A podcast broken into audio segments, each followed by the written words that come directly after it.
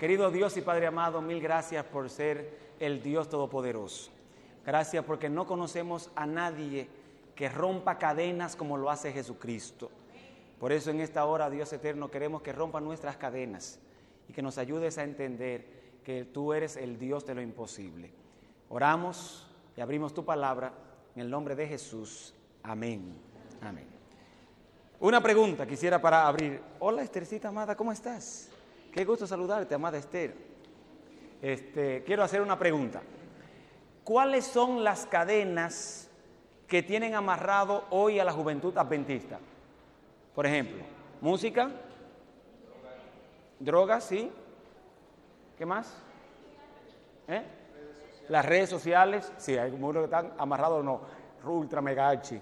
Este, ¿Qué otra cosa tiene encadenado a la juventud adventista? Pornografía, sí señor. ¿Qué más? A ver. ¿Qué amarra a un adventista? A un joven adventista. ¿O ustedes son los viejos adventistas? ¿Qué amarra a un joven adventista? A ver.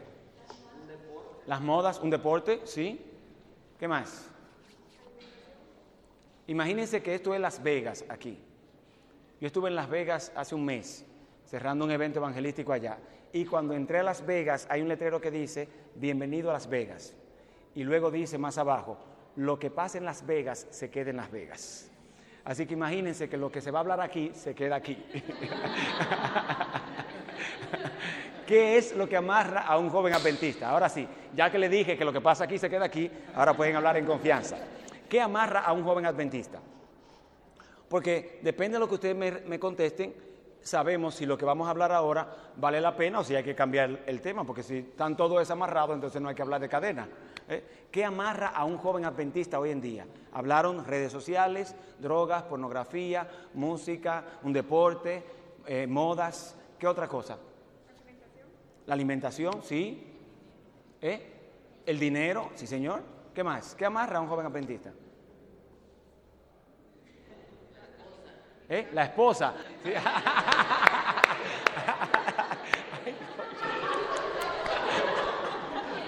Ay, ay, ay, ay, ay, ay, ay, ay, siervo, siervo, siervo.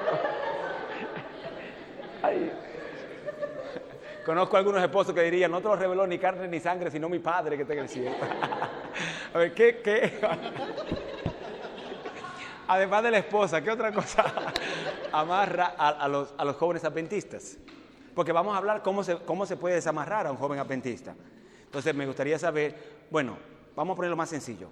¿Hay algún joven adventista que está aquí, que está amarrado por algo? Solamente levante la mano, no tiene que decir qué es. Ok. Veo a algunos como diciendo, levántela más alto, que está amarrado. Okay. El que quiere ser libre, levanta la mano. Algunos levantaron la mano porque están amarrados y cuando dije libre, entonces otros que no lo habían levantado también la levantaron. Entonces no entiendo, pero está bien. Entonces abre el texto conmigo. Libro de Hechos. Y vamos a abrir la palabra de Dios. Decía el grupo anterior, con ellos compartimos otra porción bíblica, por lo tanto, las cuatro, ¿cuántas presentaciones me toca? Cuatro, ¿cierto? Las cuatro presentaciones son cuatro conceptos diferentes que estaremos hablando. Si usted quiere saber qué se habló en el pasado, entonces chismosele a lo que tuvieron para que le den un resumen de lo que pasó. Pero ahora vamos a abrir juntos el texto bíblico en Hechos capítulo 13. Y la gran pregunta que siempre nos hacemos es, pastor, ¿cómo yo puedo eh, soltarme de la pornografía?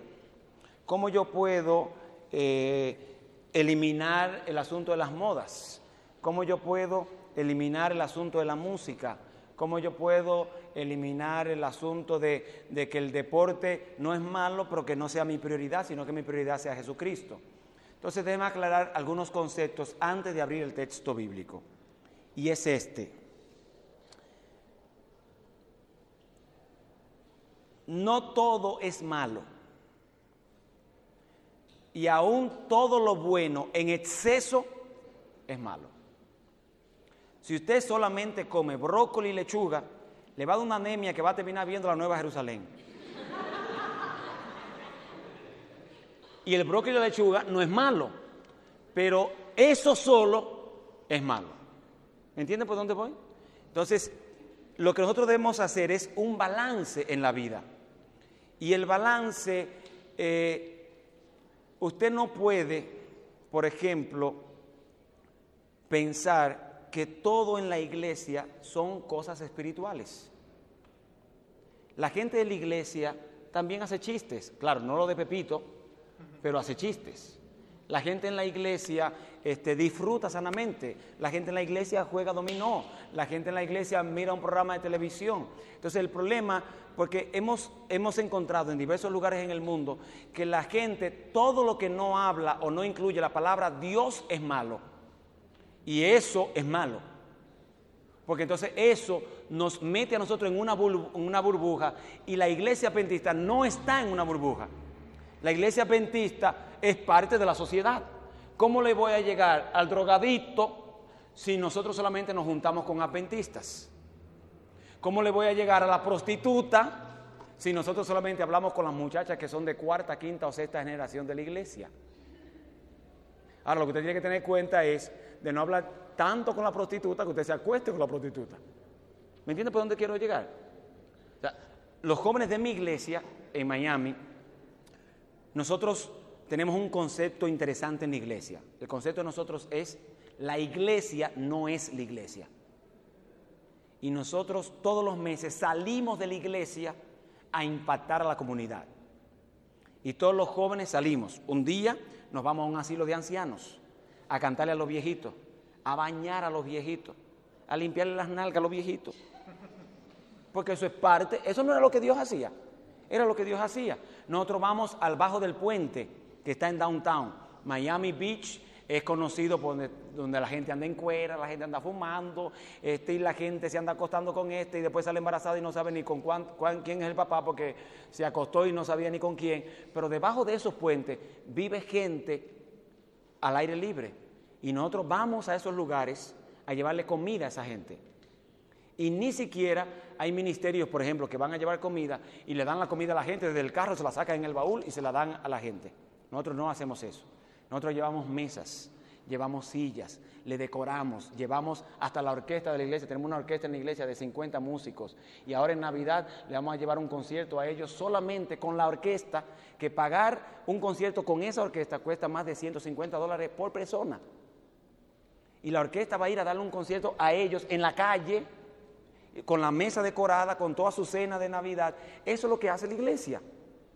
Y voy a ser yo un, un deambulante o una persona de la calle si me junto con ellos. No, porque Dios lo que hacía era que impactaba la vida de esa gente. Y la iglesia adventista no existe para traer más adventistas. La iglesia de nosotros tiene una capacidad para 850 personas. Y yo le dije a los hermanos, no me traigan adventistas para acá, yo no quiero saber de los adventistas. Y los hermanos me miraron como diciendo, ¿y qué demonios fue que nos mandaron de pastor para acá? No me traigan adventistas porque somos buenísimos. Llega un pastor nuevo a una iglesia, ah, me gusta cómo predica, entonces pido traslado de mi iglesia para esa iglesia. No, no, no, no quiero adventistas aquí. Yo lo que quiero son ladrones, prostitutas, dueños de punto de droga. Y hermanos, el otro día estaba predicando en la iglesia y un muchacho que vende droga en la esquina de la iglesia entró a la iglesia y cuando invité, hay alguien que quiere aquí quedarse con Jesucristo y aceptar a Dios, el muchacho pasó y puso nueve kilos de droga en la plataforma, sacó la pistola, la puso en la plataforma y dijo, yo quiero ser apentista. ¿Tiene Dios el poder para hacer eso? El problema es que nosotros no queremos juntarnos con chusma, chusma. ¿Entiendo lo que le quiero decir? No, la iglesia existe para juntarnos con la gente. ¿Cómo voy a impactar el mundo sin yo estoy aparte del mundo. Voy a hacer la pregunta que hice al primer grupo, para que por lo menos se queden con algo de lo que mencioné al primer grupo. ¿Cuántos tienen Facebook? ¿Cuántos tienen Twitter? ¿Cuántos tienen Instagram? ¿Cuántos tienen WhatsApp? Óigame, el mundo está en las redes sociales. Hay más de mil millones de personas en Facebook. Y si yo quiero impactar al mundo, ¿por dónde debo comenzar? Por las redes sociales. No para que usted salga con el bembazo y que... Eh, para... Dios nos está llamando a impactar la gente. Pero antes de impactar la gente, Dios tiene que impactarme a mí. El problema es que el mundo no ha sido impactado porque yo no estoy impactado. Y como yo no puedo impactarme ni yo mismo, no voy a poder pensar ni soñar que voy a impactar al mundo. Ahora, cuando yo me pongo en la mente impactar al mundo, cuando yo me meto con Dios, cuando yo voy al Congreso de GYC y voy ese fin de semana pasando trabajo, pasando dificultades, que tuve que hacer esto, que tuve que hacer este sacrificio para venir, mi propósito es uno solo, que Dios me impacte en este fin de semana. Por ahora le doy la mala noticia. Que Dios te impacte, automáticamente tú pasas a un listado especial que tiene el diablo. Se llama el listado VIP.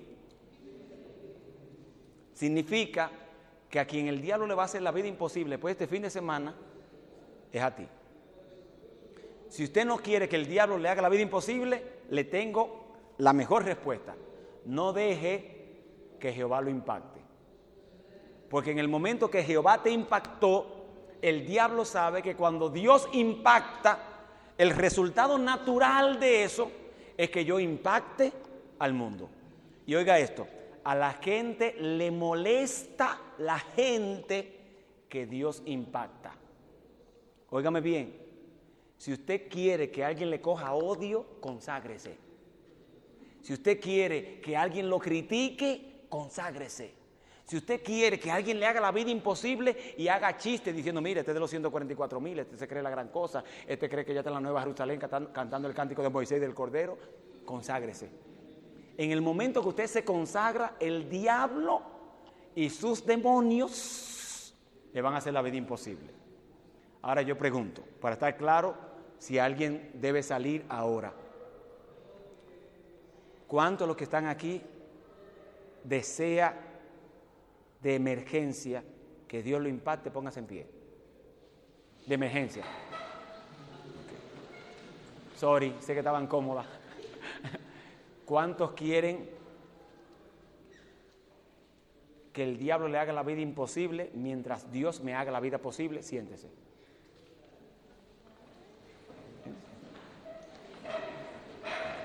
Algunos no entendieron, se sentaron porque no querían quedarse en pie. o sea, ¿cuántos quieren que el, hacer que el diablo se moleste contigo aunque Dios se sienta feliz contigo? Póngase en pie. ¿Cuántos quieren escuchar el tema sentado? Siéntense. Muy bien. Entonces, abra la palabra de Dios. Escúcheme. Hechos capítulo 13. Tome el texto bíblico y escoja el texto bíblico favorito suyo al terminar esta sesión y publíquela en su muro de Facebook al terminar. El que no lo publique, que se le queme la cuenta y que se la cierre. Así que el texto favorito suyo de Hechos capítulo 13 lo vamos a evaluar ahora, usted lo va a escoger y lo va a publicar en su red social. Y todo lo que usted publique hoy, sea foto, sea texto, sea algo que le llame la atención, usted va a poner hashtag, ¿sabe lo que es el hashtag, verdad? Que es el signo de número, y le va a poner GYC Guatemala. Estamos haciendo eso ahora, lo van a anunciar ahorita también, para que todas las fotografías, cuando usted pueda escribir en Facebook, hashtag GYC Guatemala, podamos ver y chismosear la foto de todo el mundo. Eso se llama un chisme santo. Así que todo lo que usted ponga, acuérdese ponerle debajo hashtag GYC Guatemala. Para entonces yo chismosear quiénes de los que estaban aquí pusieron el versículo. Muy bien. Entonces, vamos a Hechos capítulo 13. En Hechos capítulo 13 usted va a descubrir los pasos para que le cojan odio y los pasos para ser libre. Porque, dice el texto, versículo 1, había entonces, versículo, vamos a ver de un momentito, no, perdón, Hechos capítulo 12, Hechos capítulo 12, versículo 1 en adelante, perdón. En aquel mismo tiempo, dice el verso 1, el rey Herodes echó mano a algunos de la iglesia para maltratarlos mató a espada a Jacobo, hermano de Juan, y al ver que esto había agradado a los judíos, mandó también a meter preso a quién. Entonces, lo primero que debemos entender es lo siguiente. Cuando una persona quiere que Dios lo impacte, automáticamente A la gente le va a molestar eso. Mire, a la gente le molesta que usted tenga el pelo bueno. A la gente le molesta que usted tenga los ojos bonitos. A la gente le molesta que usted coma, como dice mi esposa. Mi esposa dice que yo como y engordan todo lo que están alrededor mío. a la gente le molesta eso. Por, por, lo tanto, a la gente le molesta todo, pero también a la gente que está en oscuridad le molesta que alguien tenga la luz. A la gente le molesta que usted quiera ser un joven fuera de lo normal, que usted no sea un joven solamente que se siente en la iglesia, sino que sea un joven que trabaje en la iglesia. A la gente le molesta que solamente sea usted que suba plataforma, pues usted no quiere que solamente yo suba plataforma, sube tú también y ofrécete. El problema es que la gente no lava, pero tampoco presta la lavadora. Y la gente le molesta eso. Por eso Herodes, que era el rey en ese momento, tomó a Jacobo, hermano de Juan, y lo mató a espada. Y escuche lo interesante.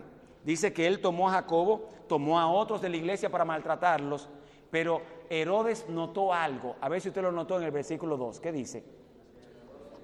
¿Qué dice? Que le agradó a la gente. ¿Usted no se ha dado cuenta que la gente le, como que le gusta que el otro sufra. Como que le gusta que al otro le va a llamar como para decir, Señor, ¿y usted sabe que eh, hay gente así en la Biblia?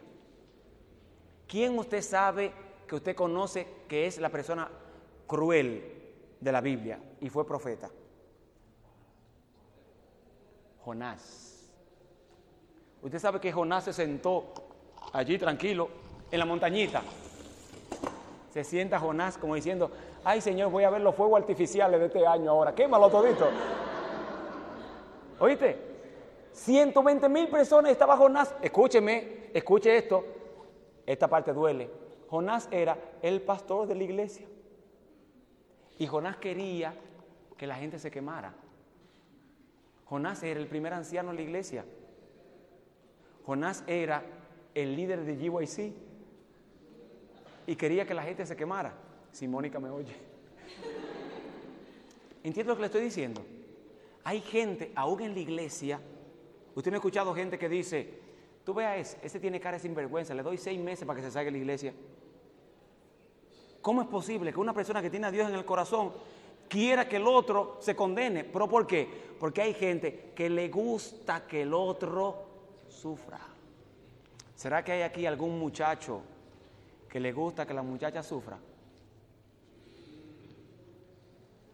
están, veo algunos diciendo, pastor, no toque esa tecla, siga hablando de, de Hechos capítulo 12. ¿Será que hay aquí alguna muchacha que se la da para que el muchacho sufra? No, tú nunca serás nadie en mi vida, tú eres demasiado humilde y pobre para mí. Pregunto yo, ¿pasa eso o no pasa? Y hay gente que disfruta que el otro sufra.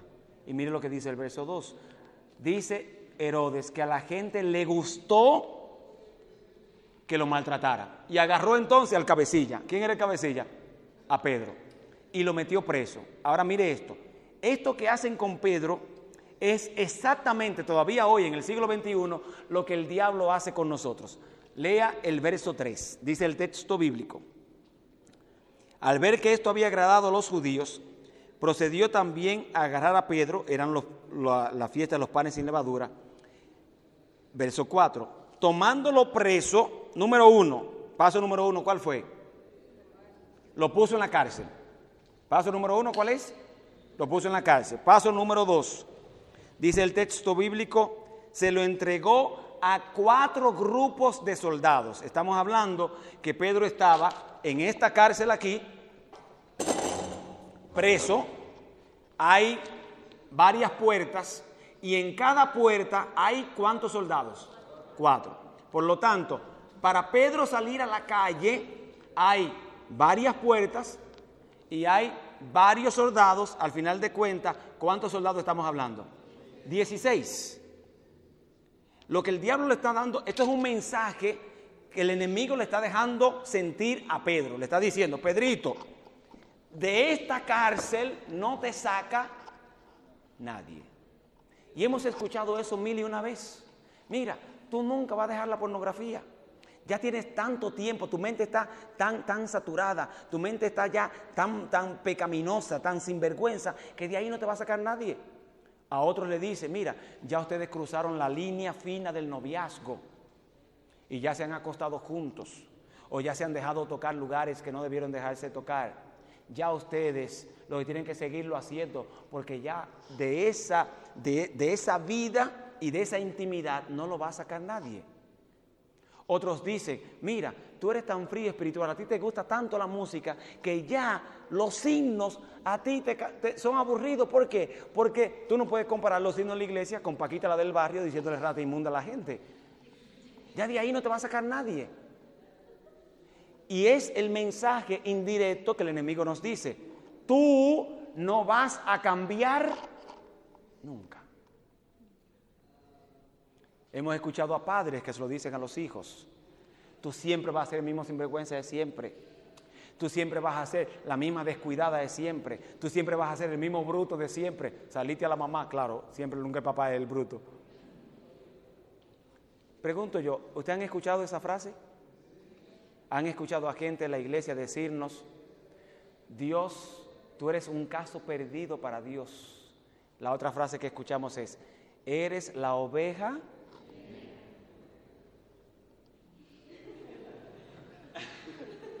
¿Cuál es el mensaje? De ese calabozo no te saca nadie. El problema ahora no es ese. El problema es cuatro soldados, ocho soldados, doce soldados, dieciséis soldados, y dice el texto bíblico que Pedro estaba en la cárcel, escúcheme, y dos soldados más agarrándole la mano. Yo le pregunto, póngase en el lugarcito de Pedrito. ¿Quién saca a este guatemalteco de ahí? En el momento que él mueve el brazo para, para rascarse la nariz, despierta a este. Dice que tenía, escúcheme, 18 personas, soldados, no un soldadito así como yo que ya le dan una bofetada y ya lo mandan para una esquina. Estamos hablando de 18 criados con, con chuchito. 18. Cada soldado de esos representa una debilidad de nosotros. A veces superamos un soldado, pero nos devuelve el otro. A veces superamos tres soldados, pero nos devuelve el cuarto soldado. En, Miami, donde nosotros vivimos, hay una ferretería, quizá ustedes la han escuchado hablar, se llama Home Depot. Esa ferretería vende todo lo que se necesite para un hogar, desde la zapata de abajo de, hasta lo último de allá y la decoración y todo de la casa, lavadora, secadora, todo lo que necesite, cocina, está en esa fretería. Y nosotros estamos remodelando un área de la iglesia y fuimos a, hicimos un pequeño almacén en la cocina para guardar las ollas y todas esas cosas, ya de una forma más organizada. Y fuimos a buscar una puerta. Y Home tiene puertas desde 900, 1100 dólares hasta dos mil dólares una puerta, pero tiene una puerta de 44 dólares. La puerta de 44 dólares viene en esta forma. Es la puerta, una decoración bonita por fuera, pero es como si fuera cartón comprimido. Que eso usted lo mira mal y se rompe la puerta. Y tiene, le cruza una madera aquí en forma de X y ya eso es la puerta. Usted viene, le da un golpe a la puerta y se llevó la puerta con todo y cerradura. La puerta que estaba donde Pedro no era de 44. era una puerta de acero. Era una puerta de hierro. El texto bíblico está diciendo, óyeme, no hay cristiano que lo saquen de esta cárcel. Pero también está diciendo el texto bíblico lo siguiente, no hay Dios que me saque de esa cárcel. Y aquí es que viene lo interesante que quiero compartir con ustedes. Ustedes reconocieron que tienen una cadena, Quise preguntar, pero no me atreví para no entrar en tanta confianza, para que no me cojan odio, porque ¿qué es lo que este hombre vino a hablarnos, a investigarnos? Este, hay algunos que su cadena tiene más de un mes, hay otros que su cadena tiene meses, hay otros que su cadena tienen años.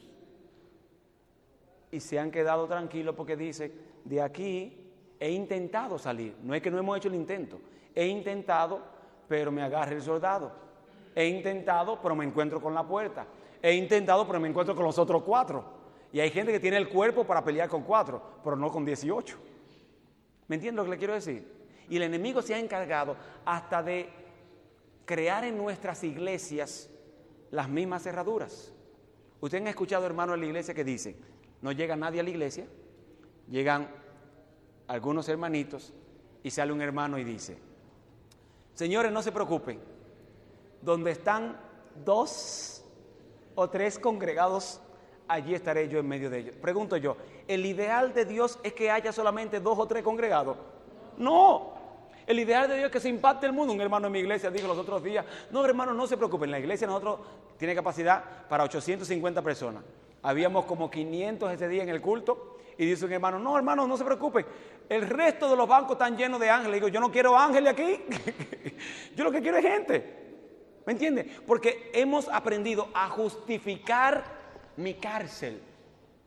Hemos aprendido a decir, no, lo que pasa, tenemos el síndrome de Moisés, lo que pasa es que eh, ellos no conocen quién es Dios, lo que pasa es que yo soy medio corto en palabra y no, ¿qué, va a decir la, gente? Siempre justificamos mi inacción. Dios no dice que va a ser fácil salir de la cárcel. Dios no dice que no habrán decretos de Herodes, pero Dios sí dice, donde el enemigo te ponga, Jehová te va a sacar. Yo llegué de pastor a Puerto Rico, presenté un programa de evangelismo, era el, era el director de evangelismo de la asociación, y a la, a la junta de la asociación, son unos santos del Señor, le presenté el programa de cómo hacer crecer una iglesia sin hacer campaña evangelística. Y uno de ellos se le ocurrió esta idea. Si es tan bueno el programa que Arnaldo está presentando, vamos a darle una iglesia para que lo ponga a prueba. Me dieron una iglesia, se llama la iglesia de Añasco Central, que está en, el área oeste de Puerto Rico. Se la habían ofrecido a 14 pastores y ninguno la quería. Ya tú sabes qué lindo la iglesia. Me iban a presentar el, el, día primero de enero, 31 de diciembre, para tener el sermón. El miércoles antes de ese 31 me aparecía en la iglesia en jeans, una gorra, un tiché, como si fuera una visita, para ver cómo era la dinámica en la iglesia. Cuando llego a la iglesia, la iglesia está cerrada. No hicieron culto. Porque la iglesia tenía capacidad para 350 personas y se reunían los miércoles seis viejitas en el cuarto de madre para no, para no prender el aire acondicionado de la iglesia completa.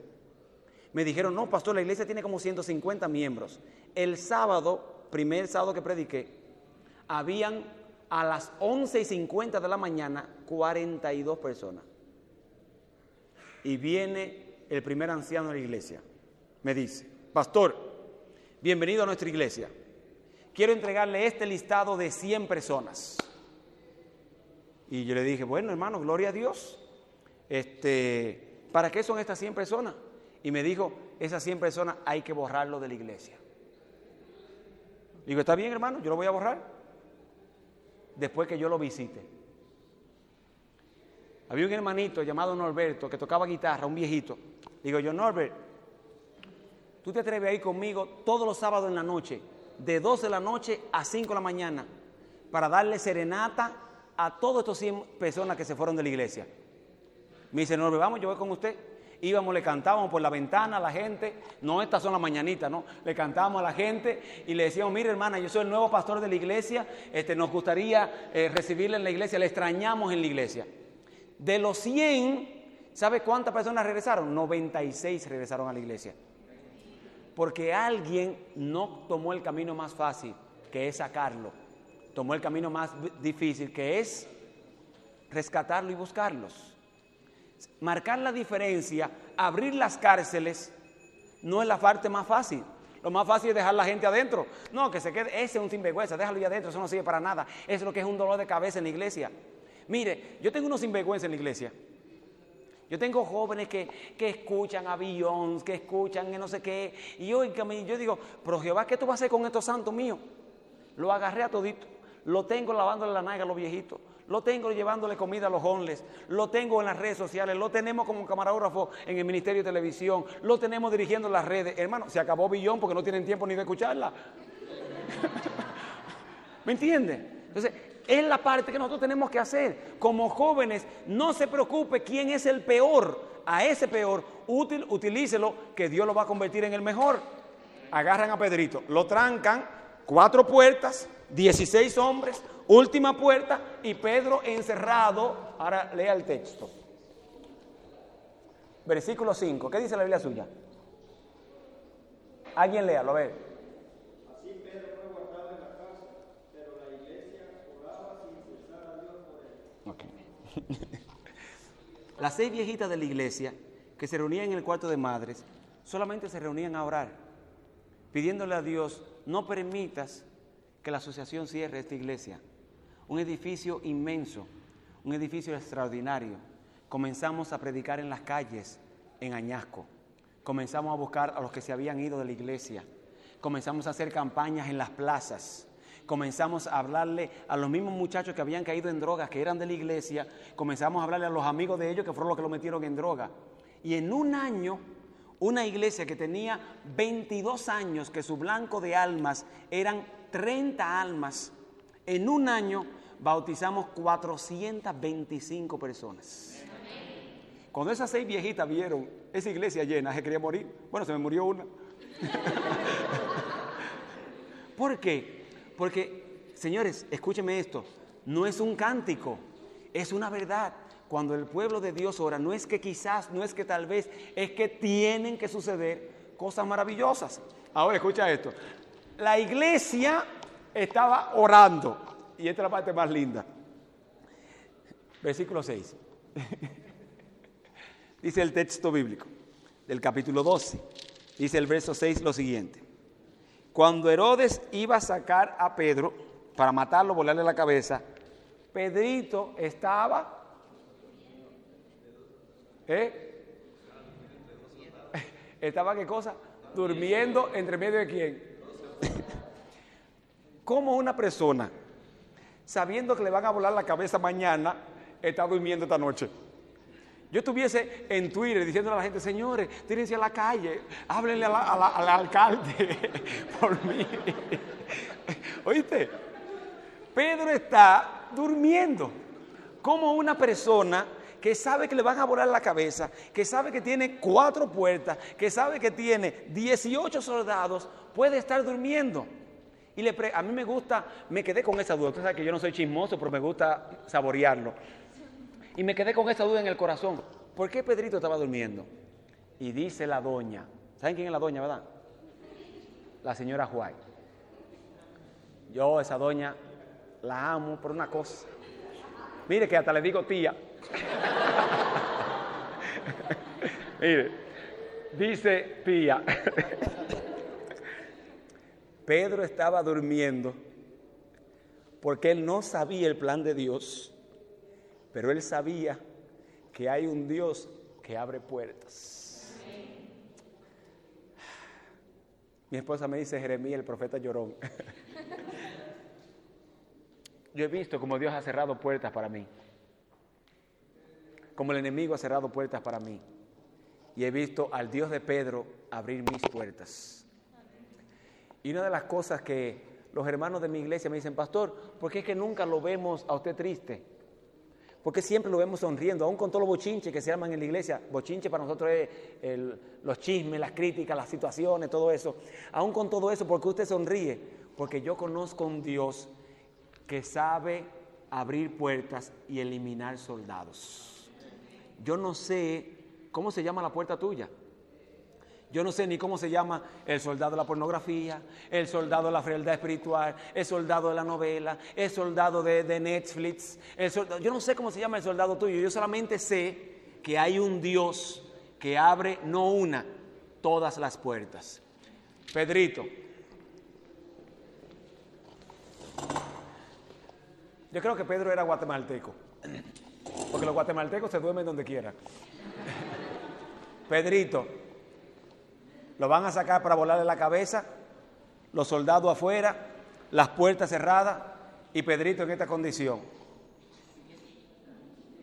Durmiendo. ¿Cómo puede una persona dormir sabiendo que mañana viene el dolor?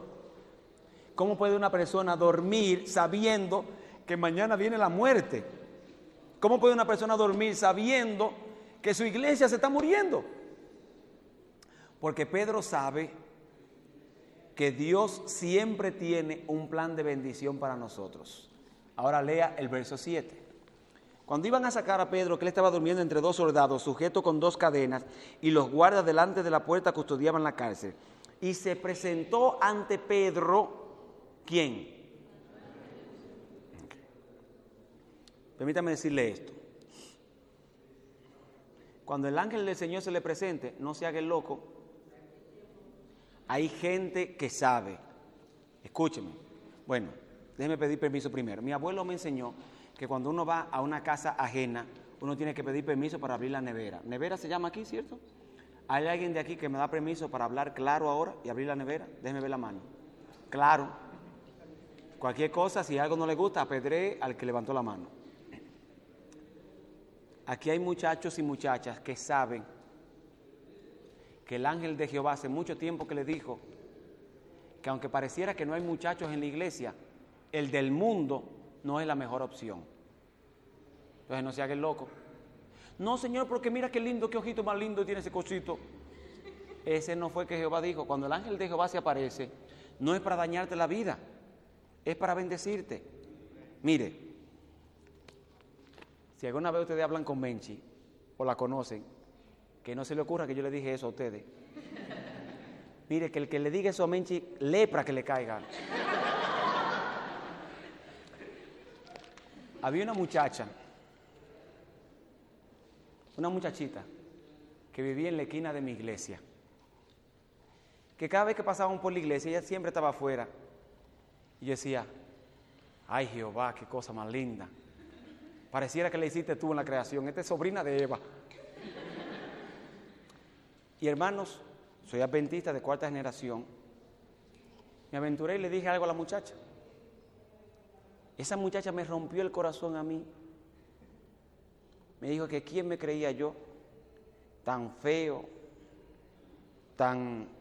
Me dijo, ay hermano, qué dolor en el corazón. Yo sentí como que habían borrado mi nombre del libro de la vida. Ay, ay, ay, ay, escúcheme, qué dolor tan grande. Y óigame, yo sufrí esa muchacha. Y yo no quería ni comer, yo me declaré en ayuno.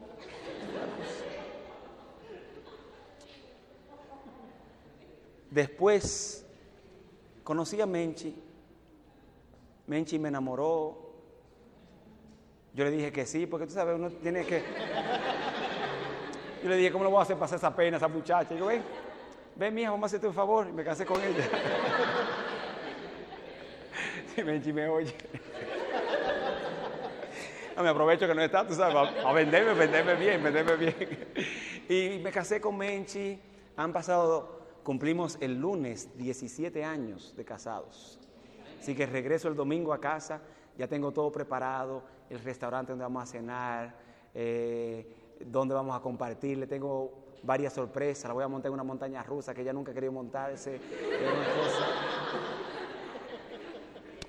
Mire, un día le voy a hablar este, de cómo nosotros disfrutamos el matrimonio, es para nosotros, nosotros no somos esposos, nosotros somos amigos. Eh, es una mujer muy especial, le digo, yo estoy ultra, mega, archi enamorado de esa mujer. Yo le dije a Jehová, si vamos para la Nueva Jerusalén y tú le vas a borrar la mente a la gente, no me borres la mía, porque yo quiero conocer a la mujer mía ya. Este, yo le digo una mujer súper especial. Y el lunes vamos a estar de celebración, no me llamen, no me manden mensajes por Facebook. No atiendo a nadie el lunes, solamente a la primera dama, a la dueña de la Nueva Jerusalén de mi corazón. Y sufrí esa muchacha, me casé con Menchi. En estos días este, me llegó a la mente la muchacha. Digo, ¿dónde estará esa muchacha metida? Y la busqué en el único lugar donde uno encuentra a todo el mundo. ¿Cuál es? Facebook. Y la busqué. Hermano, cuando la vi, me tiré de rodillas Le dije, Jehová, de la que tú me has librado, hermano, esa muchacha parece un alacrán. Qué cosa más fea, siervo. Le digo, Jehová, yo iba a andar con esta momia para arriba y para abajo. Porque a veces sufrimos tanto por estar en la cárcel que no nos estamos dando cuenta que Jehová no tiene de vacaciones ahí para darnos cuando nos saque la victoria que nosotros necesitamos. No se preocupe en qué cárcel usted está, preocúpese y prepárese y ahorre porque el día de la libertad ya viene en el nombre de Jesús. ¿Qué está haciendo la iglesia mientras Pedro duerme? Orando. Ahora mira lo que dice el ángel, versículo 7. Dice el texto bíblico lo siguiente, del capítulo 12. Se presentó un ángel del Señor y una luz resplandeció en la, en la cárcel. Y tocando a Pedro en el costado, lo despertó y le dijo, levántate como pronto. Verso 8. Bueno, verso 7, la parte final. Cuando el ángel dijo, levántate pronto, automáticamente, ¿qué pasó? ¿Las cadenas de, de, de quiénes? Sí, pero ¿cuántos soldados van? Dos. O sea, la Biblia dice en Génesis 1, y dijo Dios, sea la luz, y fue la luz. Y dijo Dios, salgan las estrellas, y salieron las estrellas. Ahora, si Dios pudo sacar estrellas con hablar, ¿no puede derrumbar una cadena con hablar también? Y dijo Dios, Pedro, levántate pronto, y automáticamente se le cayeron las cadenas. Ahora, mire lo interesante. La parte que se caigan las cadenas, a mí no me preocupa tanto, porque quizás los dos soldados tenían un sueño pesado y no se despertaron. A mí lo que me llama la atención es lo que Dios le dice en el verso 8. Mire lo que dice el texto. Le dijo el ángel, ciñete, átate las sandalias, agarre eso ahí que lo vamos a trabajar en breve. Y él lo hizo así. Y le dijo, envuélvete en tu manto y sígueme. Ahora deténgase conmigo. ¿Quién que lo están sacando de la cárcel, porque le van a volar la cabeza mañana, le dicen, amárrate los zapatos? ¿Y quién gasta su tiempo en tomar y comenzar a amarrarse los zapatos, ponerse la media, maquillarse? Por eso? ¿Quién hace eso? Un loco. Y el ángel le dice, ciñete del calzado cúbrete con tu manto y qué cosa. ¿Qué le está diciendo a Pedro? Pedro, tómalo con calma. A ti nadie te va a poner la mano.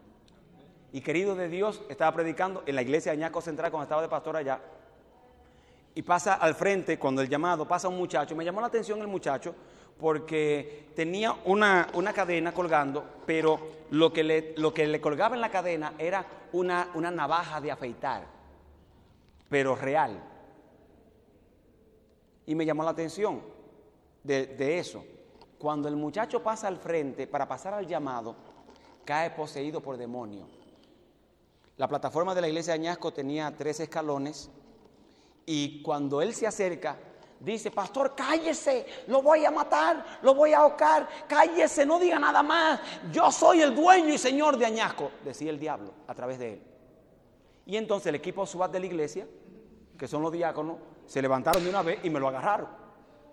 Y, yo le decía, y él decía, si me sueltan lo voy a matar. Yo le dije, suéltenlo. Y Soto, que era el director de diácono, me acuerdo ahora, me miraba y me decía, pastor, si se lo soltamos se lo come. Yo le dije, suéltalo Soto. Él no puede ponerme la mano. Y Soto lo soltó con temor, lo soltó. Tamás pudo subir el primer escalón. Intentaba, intentaba hacer caso. No puede ponerme la mano. Escúcheme.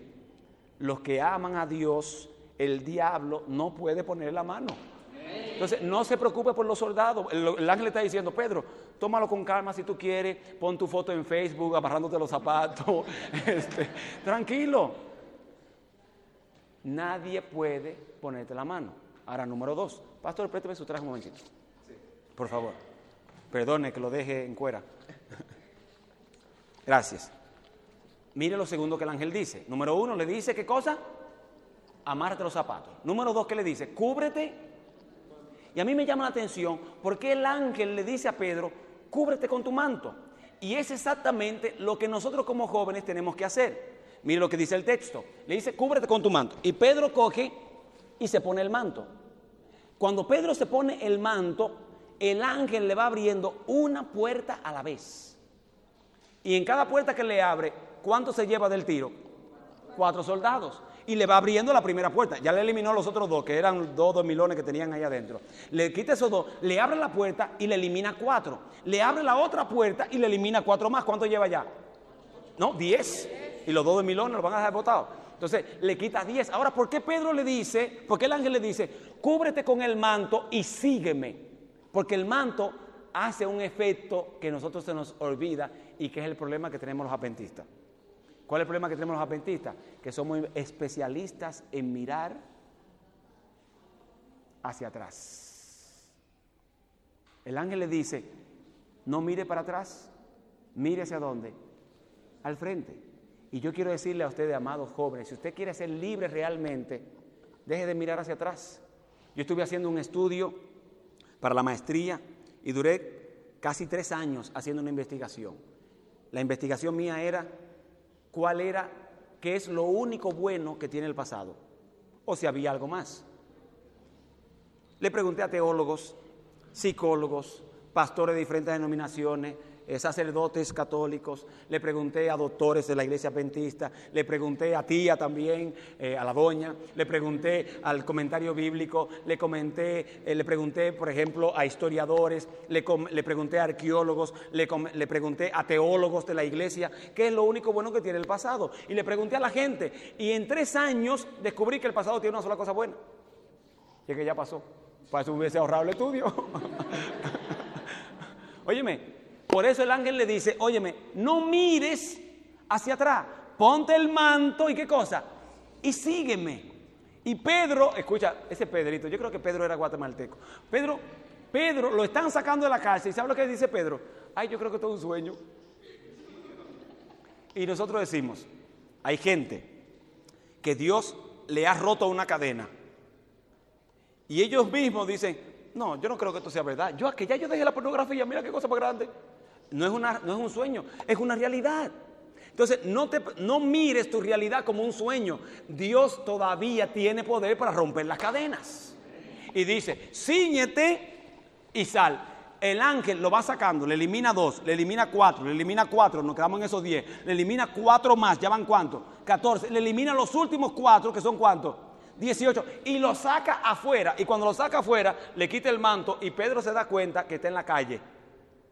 Ahora, ¿qué usted cree que Pedro dijo? Ay, tan cómodo que estaba yo allá adentro. ¿Dónde voy a dormir ahora? ¿Dice eso la Biblia? Entonces, ¿por qué nosotros somos especialistas regresando al pasado?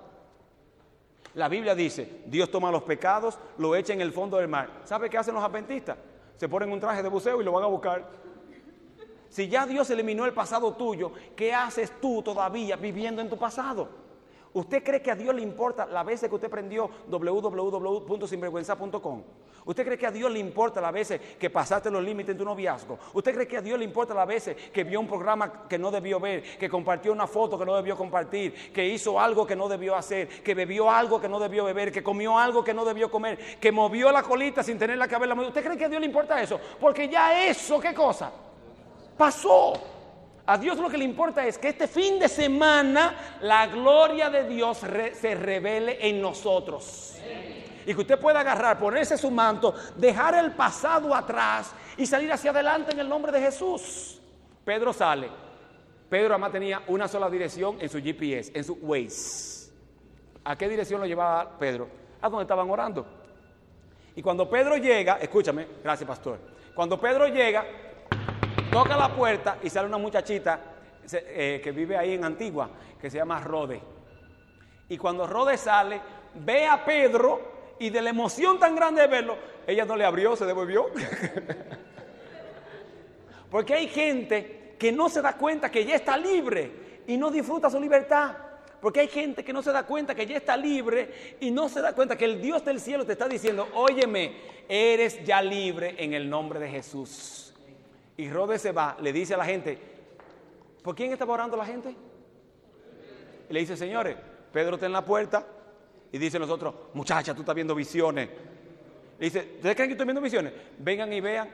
Pedro sigue tocando, la gente está orando y Pedro ya está libre y la gente sigue orando. Señores, dejen de orar. Si ya usted está libre, entonces lo que tiene que hacer es dejar de orar y comenzar a actuar. Porque la gente todo, todo es reuniones. Y vamos a reunirnos para hacer esta actividad. Y vamos a reunirnos para hacer esta actividad. Y al final de cuentas, se reunieron y se reunieron y no impactaron a nadie. Deje de reunirse, ya oró, ya se consagró, ya buscó la libertad de Dios, ya está restaurado por el Dios de la salvación. Tírese a la calle y trabaje, compadre. Escúcheme. Deje de estar planificando tanto y hablando tanto y láncese. Dos años enamorando a Menchi duré yo. Dos años ahí fajado. Pero para mí solo, ella nunca sabía nada. Y cuando yo le digo a la gente que Menchi me enamoró, la gente no me cree, pero Menchi fue que me enamoró. Un día estábamos nosotros, ven acá Estercita, conmigo. Estábamos nosotros, una hermana en la iglesia, se llama Norma. Y estábamos con, Norma tenía como una especie de, de colmado, de bodega que vende cosas, refresco y todo eso. Y ella tenía como una vitrina aquí donde ponía los chuchitos, que lo único que sé que es lo que hay aquí, eh, eh, loroco se llama, loroco, y así en la vitrina. Y está Menche ahí y estoy yo aquí. Y yo, dos años, aficiado pero solo, y yo decía, ay Jehová, pon palabra en tu siervo.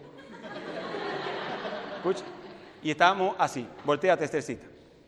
Y, Menchi tiene la mano ahí atrás, recostada de la vitrina, ¿cierto? Y yo estoy, ponte aquí, Estrecita, porque era así que estábamos. Y yo estoy así, y yo pongo la mano así, y digo, Jehová, guíame, Señor. Y le agarro la mano a Menchi, y Menchi hizo así, fue que te me apretó. Digo, Señor, no separe esta mano más nunca. Gracias, Estrecita. ¿Por qué? Porque ya yo había orado, ya yo había pasado hambre, que diga ayunado, este, ya yo sabía, Dios me había confirmado que era ella. ¿Qué es lo que yo tenía que hacer ahora? Actúe, mi hermano. Si ya usted sabe que Dios lo liberó, si ya usted sabe que Dios te impactó, si ya tú sabes que Dios te va a usar, ¿qué es lo que te queda ahora? Actuar. Usted no puede salir este fin de semana, ay, conocí al pastor Bor, ay, conocí al pastor Arnaldo Cruz, ay, conocí a este, ay, disfruté aquello, ay, qué lindo cantan en mí. Eso no sirve de nada. No es solamente escuchar, ahora es qué cosa. Dele un codazo que está al lado y dígale, muévete.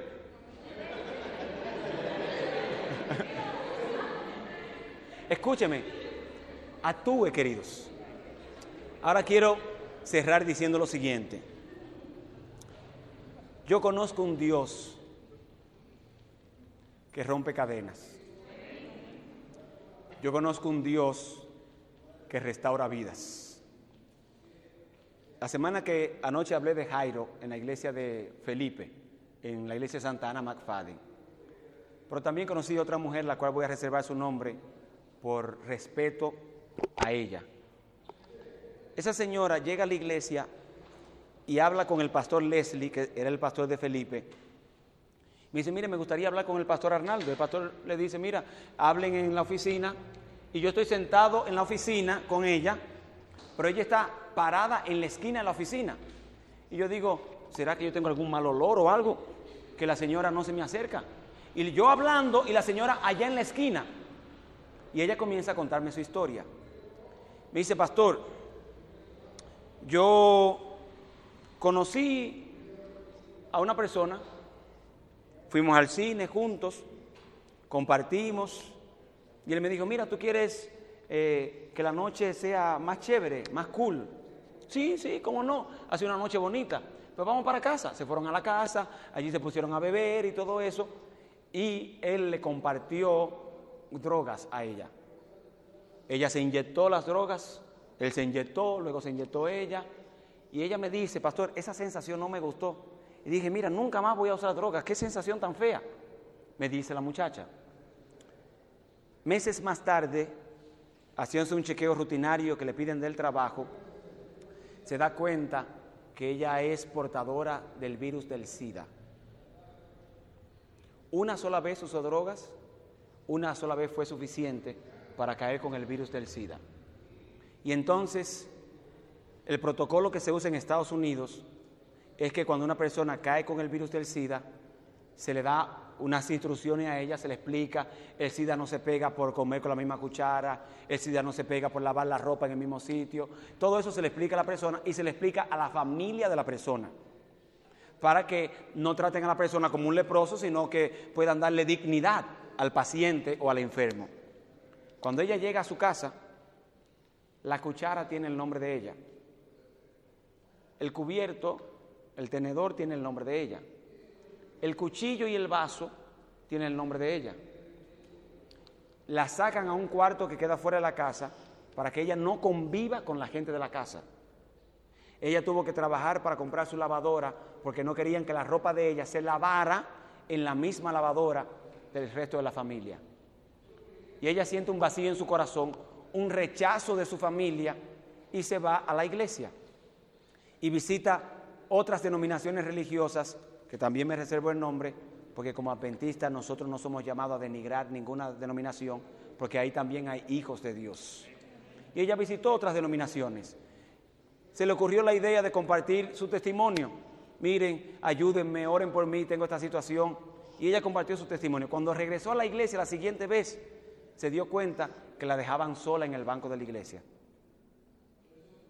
La rechaza la familia, la rechaza la sociedad y la rechaza la iglesia. Ella llega ahora a la iglesia adventista. Y me doy cuenta al hablar con ella que ella está allá y yo estoy aquí. Porque ella ya le enseñaron que para tú no contagiar a nadie, tienes que estar lejos de la persona. Y cuando ella me cuenta su historia, entonces el que se acerca soy yo. Y, yo, yo veo en ella la incomodidad. Yo veo en ella que ella no quiere que nadie se acerque a su cárcel, que nadie se acerque a su celda, que nadie se acerque a su calabozo. Y yo me acerco. Y me dice, pastor, mire, yo lo único que quiero es que usted ore por mí. Y digo, ¿cómo no? Vamos a orar. Y yo, dominicano al fin, sabroso, ven acá, Estercita, que tú eres ahora mi sobrino. Y vengo donde la señora, le digo, vamos a orar, y hago así, y la aprieto, y la abrazo, y comienzo a orar. Comienzo a decirle a Dios, mira Dios, este corazón la ha rechazado la sociedad, la ha rechazado la familia, la han rechazado en la iglesia, y ella da por sentado que también la está rechazando Dios. Tómala ahora, y así como yo la abrazo, que la abrace el Espíritu de Dios y le muestre que a Dios no le importa su pasado ni su mala decisión, le importa impactar su vida ahora para que su presente y su futuro sea Jesucristo. Y yo sentía mientras oraba que ella recostó su cabeza de mi hombro. Y cuando recuesta su cabeza y termino de orar, todo el hombro del traje está lleno de lágrimas. Y entonces le digo a la señora cuando termino de orar, le digo, oro en el nombre de Jesús, amén. Y se me sale esto del corazón. Le digo, mi doña amada, Vamos a llamarle Estercita. Mi doña amada, Estercita, pídame lo que usted quiera que estoy en oferta hoy. Lo que usted quiera, pídamelo. ¿Sabe lo que me dijo aquella mujer? Me dijo, usted podría abrazarme otra vez. Cuando uno lo han abrazado los soldados, uno cree que ya no es importante para Dios. Y yo quiero decirles esta mañana, yo no sé qué soldado te abrazó, no sé cuánto te hirió o cuánto te encadenó. Yo solamente conozco a un Dios que rompe cadenas, restaura vidas, le devuelve la dignidad al ser humano y lo hace justo ante el trono de la gracia. Yo voy a orar ahora. Yo quiero orar solamente por 11 personas. Hay más de 50 aquí. Yo quiero orar por 11 encadenados. Ay, pastor, pero no pida eso, que si la gente va a saber que soy yo, usted no sabe que yo soy anciano de iglesia. Usted no sabe que yo soy el director de jóvenes de la iglesia. Y van a decir, pero mire, el joven encadenado de la, de la Asociación Metropolitana de Guatemala. Eso no es mi problema. Dios te está diciendo hoy, ciñete los zapatos este fin de semana. Este fin de semana lo he separado para ti, para sanarte este fin de semana lo he separado para ti para secar tus lágrimas. Este fin de semana lo he separado para ti para abrazarte y devolverte la dignidad. Pero cuando te saque de la cárcel, no solamente ores, impacta la vida de otros. Hay una rode que está esperando que toque su puerta. Hay una rode que está soñando con que alguien que tiene a Dios en el corazón vaya a su casa. Y mi pregunta es, pastor, ¿cómo puedo impactar a Rode si yo necesito que Dios me impacte a mí, entonces este es el momento. Yo quiero invitar a 11 personas que junto con Estercita y conmigo solamente doblen sus rodillas conmigo, le digan a Dios, me voy a doblar mis rodillas, yo quiero que Dios me impacte aquí y ahora.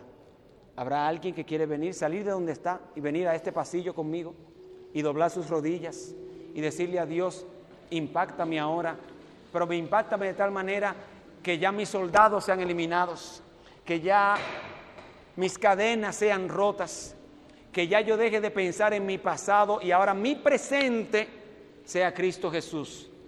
Si usted se va a arrodillar ahora y va a pedirle a Dios que rompa tus cadenas y que te impacte, y tú el lunes vas a seguir siendo el mismo sinvergüenza de siempre, mejor vuélvete a sentar. No vale la pena que te arrodilles. Esto no es una oración más que hace un pastor, no es una oración más que se hace para terminar un seminario. No, queridos, por favor, sáquese eso de la cabeza.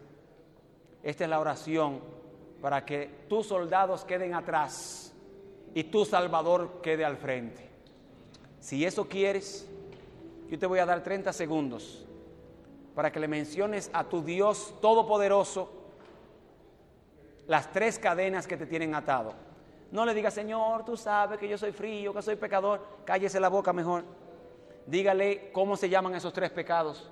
Dígale qué es lo que le gusta dígale sobre su pornografía, dígale sobre su debilidad, sobre su música, dígale sobre sus lágrimas, dígale sobre eso que no lo deja tranquilo, dígale por quién se ha dejado abrazar con nombre y apellido. Tome estos 30 segundos y dígaselo, pero dígale, yo quiero dejar esos soldados atrás y yo quiero ser verdaderamente libre en el nombre de Jesús. Toma estos 30 segundos y háblale a tu Dios. Y luego yo voy a orar como testigo de que hoy tus cadenas serán rotas en el nombre de Jesús. Oramos.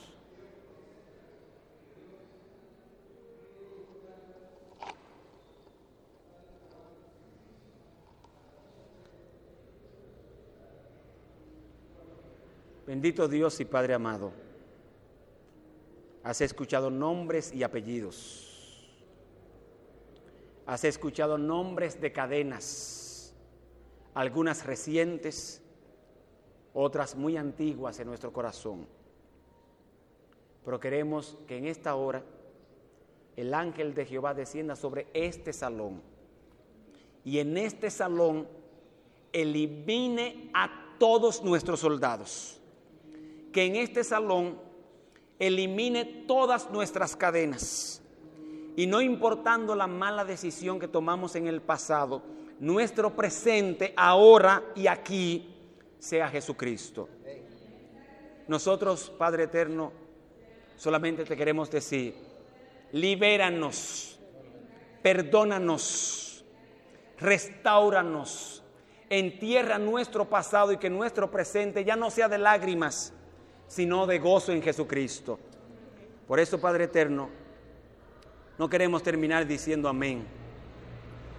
Queremos todos juntos, a una sola voz, solamente decirte con todo nuestro corazón, cuando el pueblo de Dios ora, suceden cosas, suceden cosas maravillosas.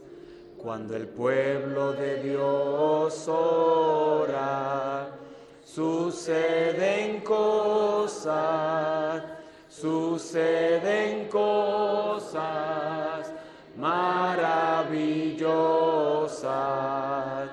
Hay sanidad, hay salvación y se siente la presencia del Señor hay sanidad, hay salvación y se siente la presencia del Señor. Cuando el pueblo de Dios ora, sánanos en el nombre del Padre, sálvanos con la sangre del Hijo y libéranos con el poder del Espíritu Santo. Amén y amén. Esta presentación fue brindada por Audioverse, una página web dedicada a esparcir la palabra de Dios a través de sermones gratuitos y mucho más. Si quisiera saber más de Audioverse o si le gustaría escuchar más sermones, por favor visite www.audioverse.org.